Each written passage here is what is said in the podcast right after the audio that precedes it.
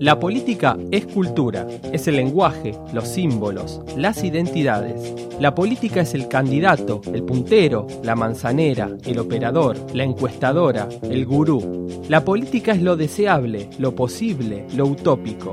La política no es la guerra. La política es la batalla cultural.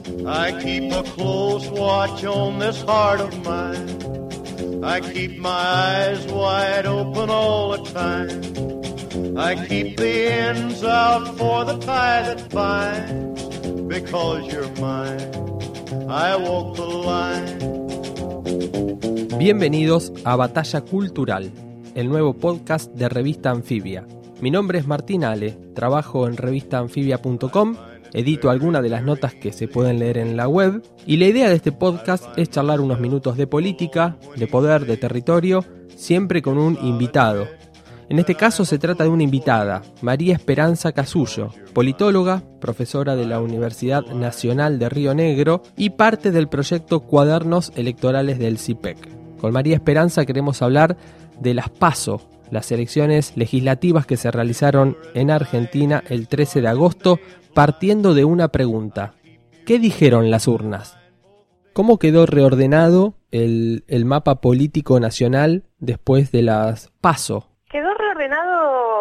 En una manera que de alguna manera es simétrica y en espejo a lo que era el mapa del kirchnerismo. ¿En qué sentido lo digo?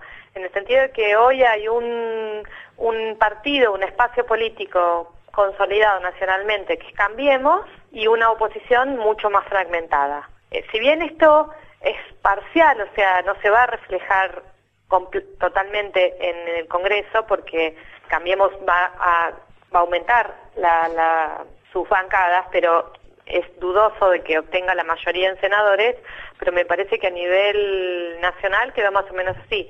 Por eso digo que es un poco especular a lo que era durante varios años bajo el kirchnerismo, en que tenías un oficialismo fortalecido y una oposición que también era fragmentada, ¿no? Entonces, ¿no se puede hablar de un gran ganador y un gran perdedor después de estas elecciones, o sí? No, yo creo que el ganador fue Cambiemos, sin ninguna duda. Después, eh, ¿por qué? Porque logró para mí hacer dos cosas. Si uno se fija en la cantidad de votos que sacó el gobierno, el gobierno no sacó tantos más votos que lo que fue la primera ronda de octubre en estas pasos, aunque es probable que aumente el caudal de votos en octubre, ¿no? Pero la gran diferencia es que eh, eh, en la elección presidencial una cantidad importante de esos votos eran prestados de alguna manera.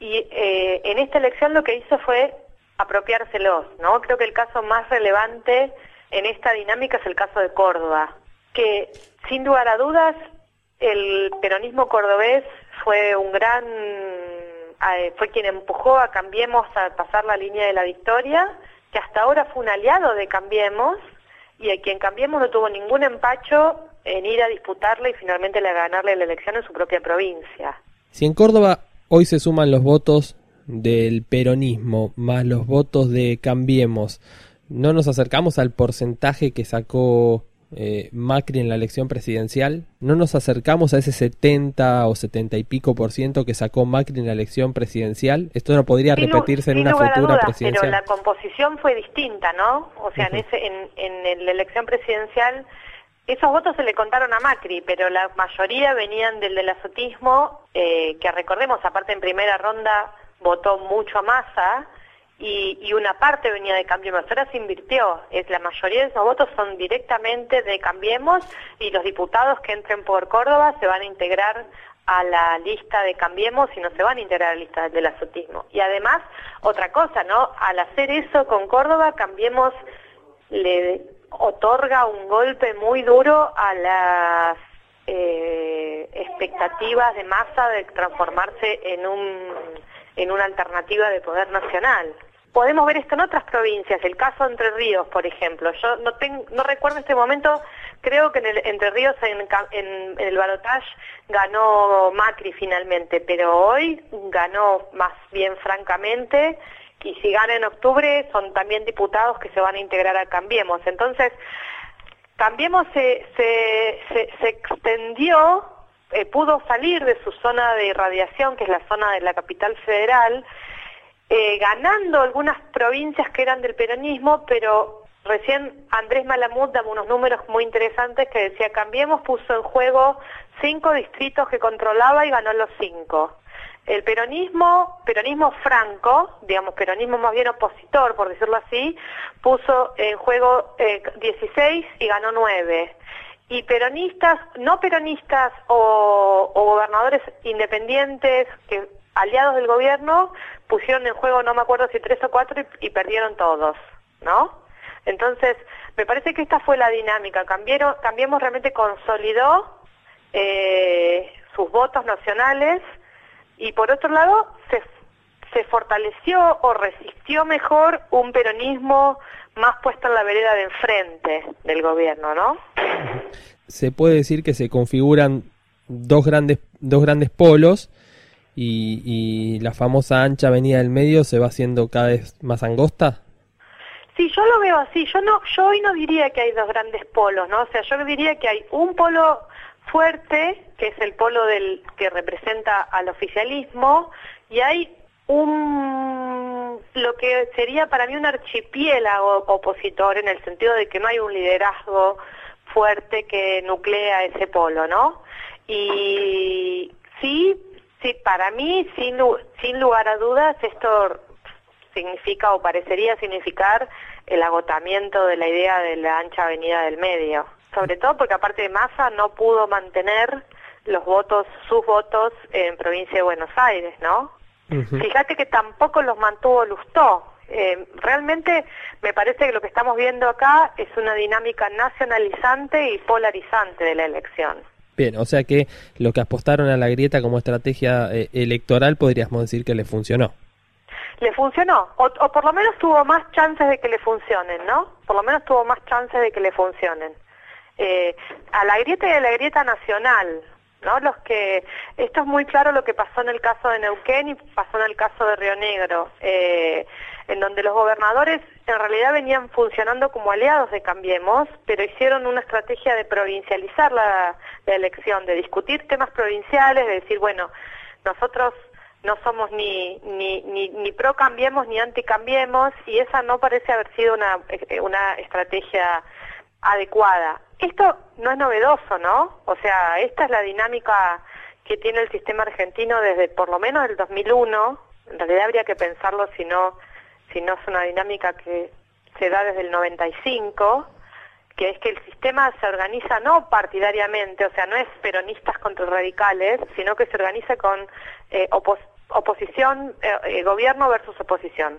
Hay un polo que es el gobierno, y que estructura la otra eh, con una identidad contraria que se estructura como una oposición a ese gobierno, ¿no? Y, y no hay mucho fuera de eso, por decirlo así.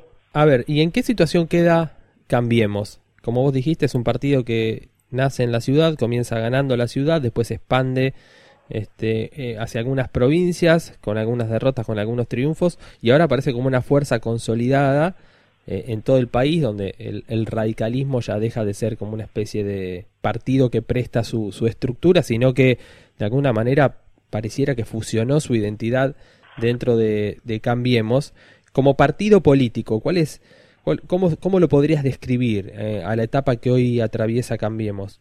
Bueno, es un partido político que representa una novedad, ¿no?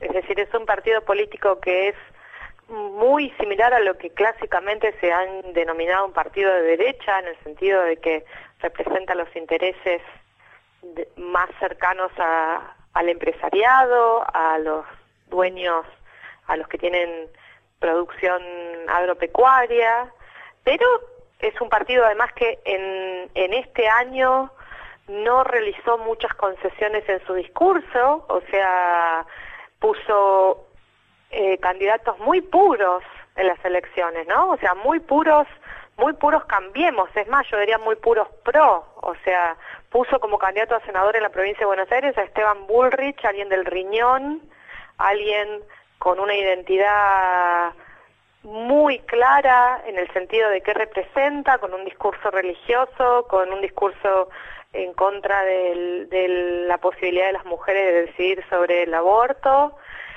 Y, y, así y todo con esa digamos claridad acerca de qué es lo que lo que lo que se propone. Dijo que después de las elecciones van a discutir las leyes de flexibilización una posible flexibilización laboral eh, apostó a ir a las elecciones con, con esa identidad mucho más clara y, y ganó me parece que esto era algo que no existía en Argentina antes ¿no? Un, un, un, un, partido con estas características. De alguna manera parecería ser como el sueño de Vitela de tener una fuerza, de romper con este movimientismo de los partidos de masas argentinos y pasar a tener dos fuerzas eh, programáticamente mejor definidas.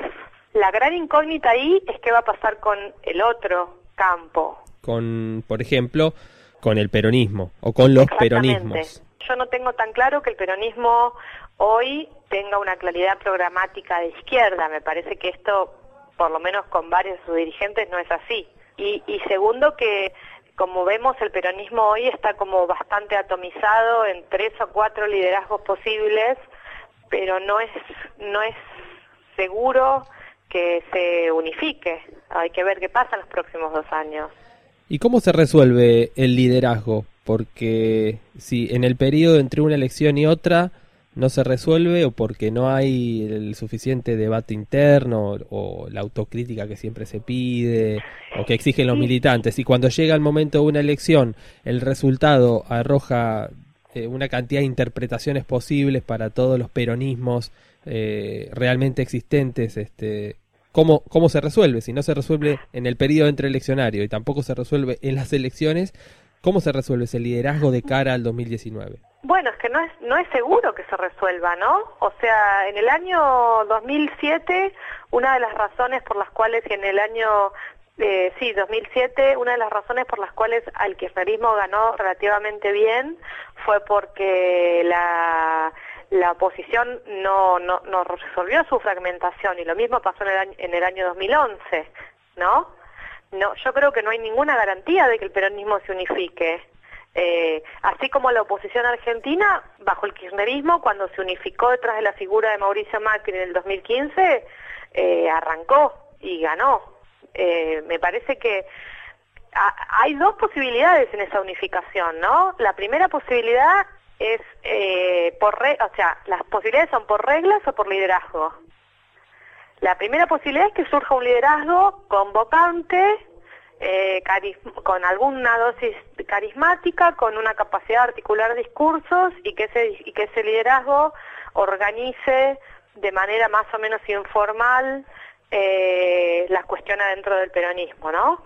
La segunda es que los actores institucionales digan, bueno, no tenemos un liderazgo de estas, de estas características, eh, vamos a convenir en unas reglas, eh, las que sean, paso, interna, tirar una moneda, no sé, pero que, es lo que hizo el peronismo con la interna entre Cafiero y Carlos Menem en el año 88. Me parece que como primera paso, eh, no sé qué va a pasar. Yo no tengo, no tengo idea y creo que los protagonistas no tienen idea de qué va a pasar. Creo que el primer paso para que esto suceda es que en el peronismo realmente se introyecte, por decirlo así, una idea de que, de que tienen que ponerse, de que ya no hay ni tiempo ni espacio para especulaciones o para movidas eh, medio incomprensibles, ¿no? Es decir, cómo fue la ruptura entre el kirchnerismo y Randazo en provincia de Buenos Aires, cómo fue la decisión de masa, eh, realmente el, el peronismo o, se pone realmente a, ver cómo se procesa la cuestión interna de acá al 2019 o va a pasar muchos años en la oposición.